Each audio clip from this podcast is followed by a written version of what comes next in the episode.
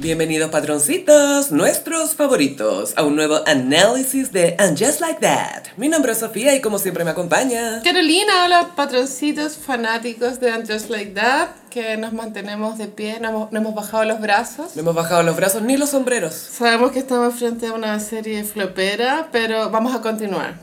Sí, como que The Idol no, no se compara con esto. No, este no. es otro tipo de flop. Exacto. Es flop con historia, con contexto. No es que llegó y flopió. No, no, no, no. no. Flopió estrepitosamente porque fue muy importante, ¿cachai? Entonces, eso es lo importante, lo que queremos destacar. Y en este episodio vamos a analizar Trick or Treat, Dulce o Travesura. Claro, está situado en Halloween, un poquito a la fuerza, a mi parecer. Creo que Halloween no es que juegue realmente un papel en la historia, solo era la excusa de tener una fiesta donde todos vayan. Para juntarlas a todas y también para decirnos que estamos en otoño, en Nueva York. Aunque el trick de pronto también es el, el, el hombre que ocupa una bomba para tener una erección. Es que hay distintos trucos, truco. eh, subliminales y otros más literales. Pero todo comienza con que van a una fiesta de Charlotte que está recaudando fondos. En Prospect Park. No se sabe para qué, pero está recaudando fondos. Sí. ¿Dicen? No, no Ah. dicen, pero son un poco forzados que Charlotte organizara esa fiesta, ¿o no? ¿Tú los veis como algo orgánico? Yo creo que una vez, porque Charlotte ya de antes de casarse le gustaban estas cosas, pero después cuando se mete a este, al- mete a Legigios, a este colegio donde todos hacen mucha charity, mucha gala, Sí. mucha cosa para ayudar a, lo- a los más necesitados. Claro, porque el, el- el episodio donde todos confluían de la primera temporada era eh, la subasta del colegio de Charlotte. Entonces, claro, Charlotte al final es la que eh, hace que estas instancias sucedan en- para que los personajes confluyan. Charlotte los unió a todos. Sí. eh, lamento que Anthony solo tiene, un, como- tiene como dos chistes nomás en Tiene- este capítulo. O sea, si contáis su baile con FTW, es Uno. otro chiste. eh, Y el otro es el hombre hetero con abdominales. que no tenía ningún derecho a tener esos abdominales y ser heterosexual, Estoy Pues, básicamente. De acuerdo. Pero sí, van a esta fiesta, De disfrazas. sí, y filo los disfraces, pero... No, no filo, mira. Ah, ¿cuál es? Es que escuchamos eh, recién eh, un pedazo del podcast de los guionistas. Y Sara Jessica Parker al leer que su papel, o sea, su personaje iba a estar disfrazada de Coco Chanel. ¿No era de Holly Golightly?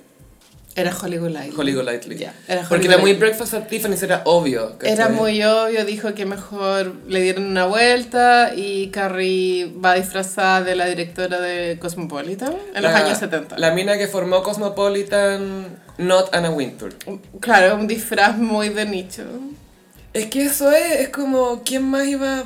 Pero es que, por- es que claro, es, es- Está troleando, es que Juan, sí, eso. no podéis ir de Anna Wintour porque como en el capítulo anterior hablaron como, de- o sea, estuvo Inid, que trabajó en Bow. Pero hace sentido que eso le diera la idea también. Puede po. que sí, tenéis razón. De Chupet, podría decir. Y Carrie está, bueno, sabía, en el tráiler salía ese look de Carrie que tiene unos pinches raros en la cabeza. Sí, está, co- está de dorado y fucsia, si no me equivoco. si mal Y no la, recuerdo. la cartera es una revista Cosmopolitan, esta cartera, muy cute. Y, pero Miranda la trolea un poco, como no estáis disfrazada realmente. Es que la Carrie le dice, ay, ¿cuándo fue la última vez que me viste con estos pinches? Eh, El Ayer. miércoles, le dice, como que recién te vi con esto. Y Miranda no fue disfrazada, muy fome. Miranda no fue disfrazada, llevó como una nariz de payasito Es por el porque- desastre cómico que era su vida. Oh, oh, oh, hilarante. Es que, claro, la vida de Miranda, bueno, el capítulo parte con Miranda, eh, saliendo del departamento de Che Díaz. Pero comentemos algo que a los guionistas les tomó 20 minutos eh, explicarnos para que entendiéramos. Bueno, es que era muy fome el podcast de los guionistas. Ay, que Che Díaz y su polera de Georgia O'Keeffe. O'Keeffe. De buena, ¿qué? Como, Porque era O'Keeffe, que Queef es pedo vaginal. Y Georgia O'Keeffe es la pintora. Pero- Entonces era obvio que Che Díaz va a tener este humor. bueno, pero yo no me di cuenta cuando vi el capítulo. Nadie sabía. Y los mismos guionistas hablaron cinco minutos sobre nadie sabía, pero nosotros sí. Porque de repente hay cosas que la gente no sabe, pero yo sí. Por ejemplo, esa polera me la dio un pololo. Y yo estoy tratando de meterla acá. Busqué 10 tipos de poleras Ah. y nadie se dio cuenta. Entonces háblame de las cosas que nos dimos cuenta. And Just Like That pasa mucho esto de que lo que pasa en la serie es como son como tallas internas entre ellos mismos. En los guionistas, no es, no es primera vez que pasa en el podcast de los guionistas donde sean estas pajas mentales, ¿cachai? Se felicitan entre ellos. Pero está mal enfocado, po. deberían preocuparse del público, no de tirarse tallas entre ellos. Es que, ¿sabes lo que pasa? Por un lado está la cultura del easter egg y por otro lado también está el tema de ya, pero el vestuario también me tiene que decir algo del personaje y para eso yo tengo que ver el vestuario. Si justo es algo gráfico donde se ve eso, tengo que verlo, po. Si es parte de un chiste, si me está diciendo algo, pero no. Es que una vez un pololo me lo dio y se lo quise poner a Che Díaz, porque obvio que Che Díaz tiene este humor. Y es como, ah, Mm. Che Díaz tiene humor de hombre. Ahí está. Es eso, en el Es eso. fondo. Eso es lo que da cringe de Che Díaz. que tiene bordeo. Es el peor dude ever. Pero bueno, ahora que lo pienso, obvio que Che Díaz tiene humor de hombre, por eso no funciona. No, po. No, po. Y es como, ¿por qué Miranda querría estar con ella? No entiendo. Hasta Steve tiene mejores chistes. Steve, que lo mostraron como Daddy Steve en el eh, episodio anterior que salía sin polera. Vivant. Vivant. Vivant. Sí.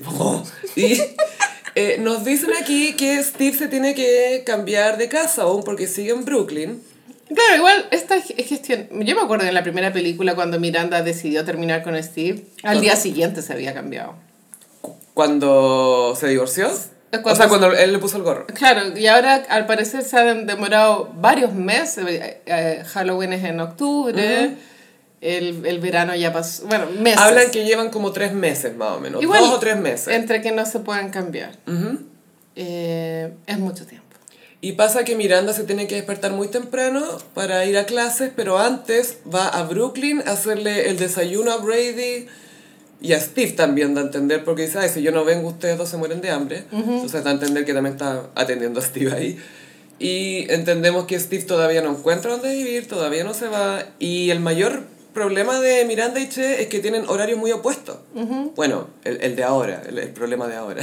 Es que, che, está sin pega. Está a la guaite de que salga el piloto. Entonces, che está carreteando a lo maldito. Jugando Switch, fumando los pitos. Yo no quiero juzgar porque yo ya tengo 40, pero Che Díaz él tiene 46 y siento que es muy adolescente su comportamiento. Estoy siendo boomer, es lo que digo. Es que yo creo que hay un tema cuando tú de repente defines mejor tu identidad y eres más adulto, empezáis un poco a revivir ciertas etapas de la vida, pero siendo tú. ¿Cachai? Como, ah, esta era yo y esto quizás era lo que me faltaba ahí, o esto no lo hice antes y no sé qué. Pero también pasa que hay rubros, como en la comedia, por La ejemplo, comedia. que te juntáis a fumar pito y a jugar Switch, po, weón. Sí. Y no tiene que ver con, no, es que mi identidad, quería fumar pito. Bongazo. nomás, Eso, Bongazo. eso. ¿Y quién no? Está Mira, bien. respeto. Sí, fútbol con caso, martes, 3 de la mañana. De hecho, Chao. sé que tengo una consola que me voy a facilitar.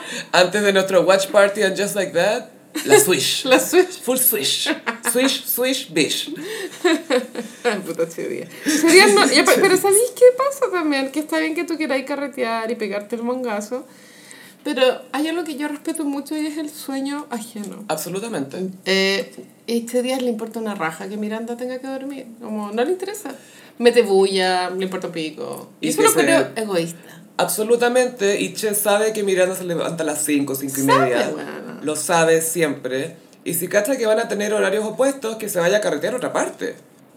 Pero también me hace sentido que Miranda le diga, no, carretea acá. Ah. Porque de cierta forma quiere ser la, la cool girl, pero también la mamá buena onda. Quiere ¿Cachai? ser Incluso todo. con Che.